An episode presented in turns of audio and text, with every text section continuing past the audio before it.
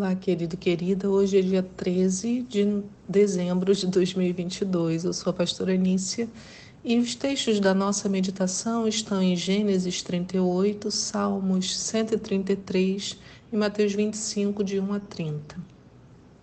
A pergunta hoje é: Jesus e José, você já reparou como as histórias deles se parecem? Então, Jesus e José, você já reparou como suas histórias se parecem? Lendo de perto e com atenção, observamos que a história de José tipifica a de Jesus. E o que significa isso? Que encontramos na vida de José elementos que nos remetem ao próprio Jesus e à sua história que aconteceria séculos depois. Não se sabe em que período exatamente José viveu, mas seria algo ali próximo aos 1500 a.C. E ali, observando a vida dele, nós temos uma revelação do que vai acontecer lá 1500 anos depois com Jesus Cristo. A primeira coisa interessante é que José nasceu em Canaã, na terra prometida, mas quase toda a sua história se passará no Egito. Isto é, suas ações vão afetar tanto o povo que não conhecia o Deus de Israel, quanto toda a sua família judia. Exatamente como Jesus que veio para os seus, mas foi rejeitado. E ao ser rejeitado, isso se tornou salvação para todo mundo. Em João 1:11 diz assim: Ele veio para o que era seu, mas os seus não o receberam. Mas a todos quantos o receberam, deu-lhes o direito de se tornarem filhos de Deus, ou seja, aos que creem no seu nome. Em Atos 13, 26 também diz: Irmãos, descendentes de Abraão e vós, não judeus que temeis a Deus, a nós foi enviada essa mensagem de salvação, quer dizer, a todos, aos descendentes de Abraão e aqueles que são, não são judeus, mas que temem ao Senhor. Ontem nós vimos que José, ainda, então essa é a primeira analogia, né, entre os dois. A gente vai ver mais à frente que a história de José vai é, continuar lá no Egito e por causa da presença dele no Egito, muitas pessoas serão salvas da morte, assim como por causa da presença de Jesus nessa terra, nós somos salvos da morte. Então, ontem a gente viu que José, ainda bem jovem, despertou o ódio e a inveja dos seus irmãos simplesmente por ter sonhado com eles. O sonho dava a entender que todos os seus irmãos e até o seu pai lhe dariam honra e se subordinariam a José. Por causa desta inveja, José foi enviado como é, escravo para o Egito. Agora, apenas nesse trecho de Gênesis 37 que nós estamos agora, né, lemos ontem, podemos extrair detalhes da semelhança entre as vidas de Jesus e José. Então eu vou começar a narrar as coisas que eu fui observando no texto e o paralelo disso com a própria história de Jesus. Então, pega sua Bíblia, né, lá em Gênesis 37. Na história de ontem, o pai de José o envia a vigiar seus irmãos em uma terra distante. Eles moravam em Hebron e o pai o manda para Siquém. Gente, é uma distância de quase 150 quilômetros. Quando o pai de José o envia, ele diz assim: Então Israel, o pai, perguntou a José: Não apacenta teus irmãos nossos rebanhos em Siquém? Vem, vou enviar-te a eles. E José prontamente respondeu: Eis-me aqui. E prosseguiu Jacó: Vai então ver como estão teus irmãos e os rebanhos e traze-me notícias. Então a resposta de José é: Eis-me aqui, do hebraico Rinene. Diversos outros homens da Bíblia responderam assim ao chamado de Deus. Mas o que a gente às vezes passa despercebido é que o próprio Deus falou Rinene diversas vezes, como lá em Isaías 58, 9, que diz: Assim clamarás ao Senhor e ele te atenderá gritarás por socorro e o Eterno te responderá: Eis-me aqui, ou Rinene. E depois lemos em Hebreus 10 falando de Jesus, porque Jesus também falou. Né? Diz assim: Por isso, quando Cristo veio ao mundo, proclamou: Sacrifício e oferta não quiseste, mas um corpo me preparaste.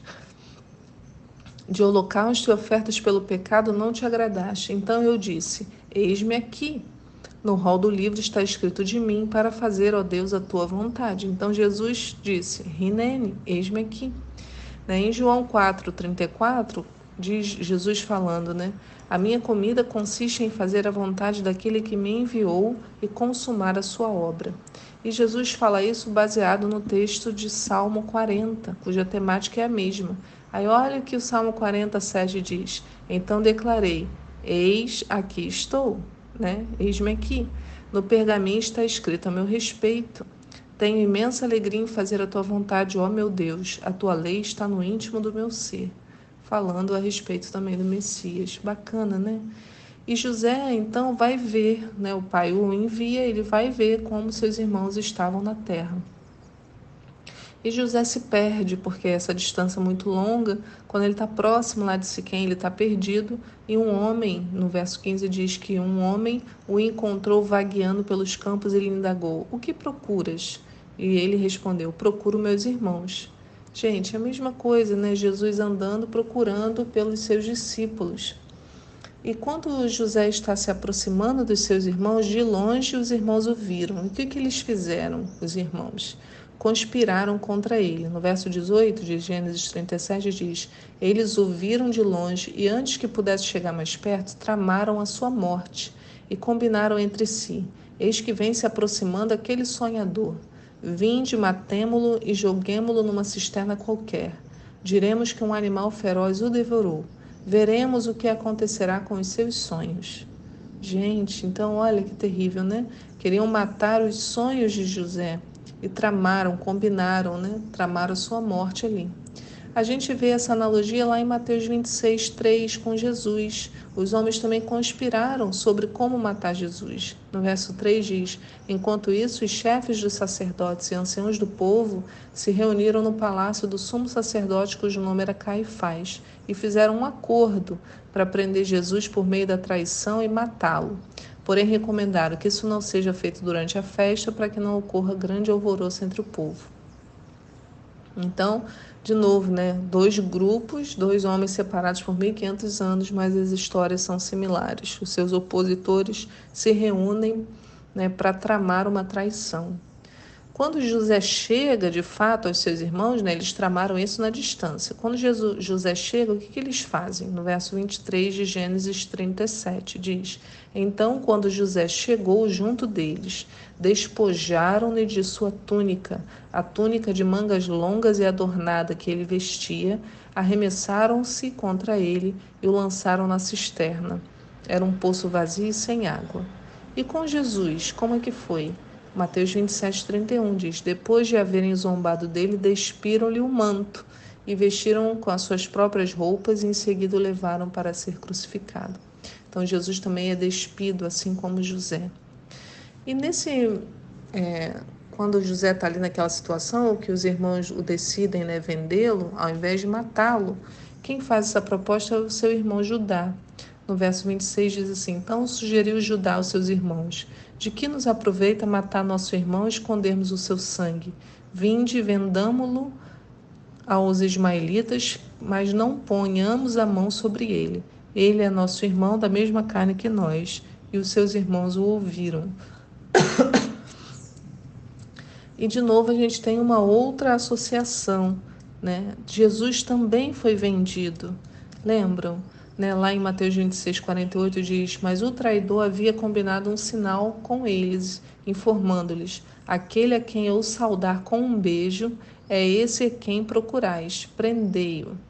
Então, é, Jesus também é atraído né, pelo seu mais próximo, assim como José é atraído pelos seu, seus irmãos, Jesus é atraído pelo seu discípulo, né, Judas. E se olharmos o preço da venda, também encontramos similaridade. Em Gênesis 37, 28 diz: Quando passaram os mercadores ismaelitas, eles retiraram José da cisterna, venderam José aos ismaelitas por 20 peças de prata, e estes o levaram para o Egito.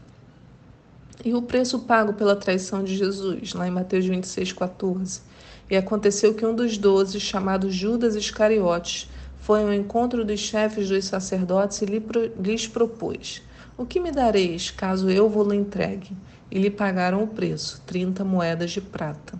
Então, com José foram 20 peças, moedas de prata, e com Jesus, 30 moedas de prata. Mas é a mesma, né? É a mesma estrutura. E depois temos um outro detalhe muito lindo. O que os mercadores que compraram José vendiam? Lá em Gênesis 37, 25 diz, né? Sentaram-se para comer, entretanto, ao erguerem os olhos, eis que viram uma caravana de ismaelitas que vinha de Gileade. Vinham carregados de especiarias, bálsamo e mirra, que estavam transportando para o Egito.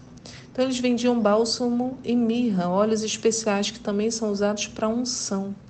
E o que, que acontece com Jesus um pouco antes da sua morte, nesse mesmo texto que a gente está lendo?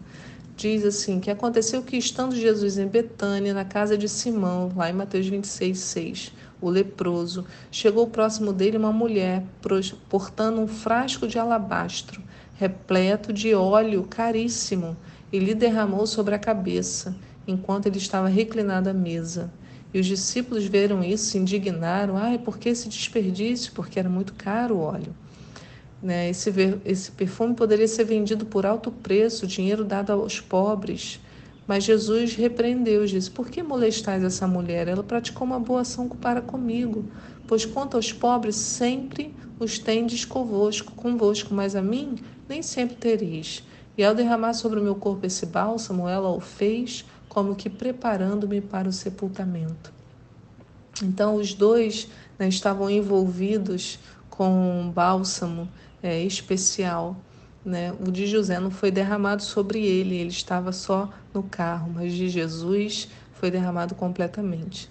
Então, queridos, essa pequena comparação das duas histórias, apenas baseada no capítulo do nosso devocional de ontem, mostra-nos como a Bíblia inteira aponta para Jesus.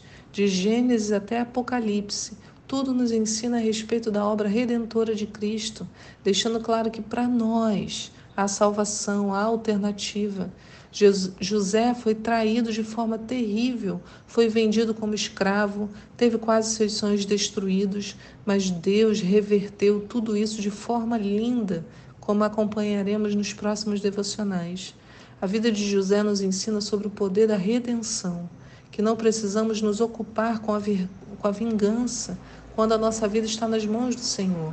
Ele pode pegar toda a nossa história torta e cheia de feridas e trazer cura, não apenas para nós, mas como foi com José para todo o Egito e Israel. Em Cristo Jesus haverá alimento em abundância. E isso também nos mostra que a nossa história está existe né, rebatimento entre a nossa vida e a vida de Jesus. Ele veio ao mundo para poder então né, demonstrar o seu amor por cada um de nós. E tudo que ele viveu o tornou capaz, suficiente para ser o nosso advogado fiel junto a Deus. Né? Ele intercede por nós, ele está lá à destra do Pai, conhecendo as nossas dificuldades, a nossa história. Ele pode falar ao nosso respeito. Que coisa maravilhosa essa obra de Jesus. Que Deus te abençoe no dia de hoje. Que você não ache que a sua história é única, no sentido de que você está sozinho e que ninguém pode compreender o que está acontecendo com você. Há um que entende. Esse um se chama Jesus. Ele olha para o seu passado. Às vezes você fala, ah, eu sou assim hoje porque o meu passado foi assim, assim, assim. E é verdade, as coisas que nós experimentamos hoje vêm do nosso passado. Porém, Jesus Cristo é o único que pode ir até o nosso passado e nos resgatar hoje no presente, nos dando a chance de viver uma nova história. Que Deus abençoe sua vida e eu te espero aqui para um próximo devocional. Tchau!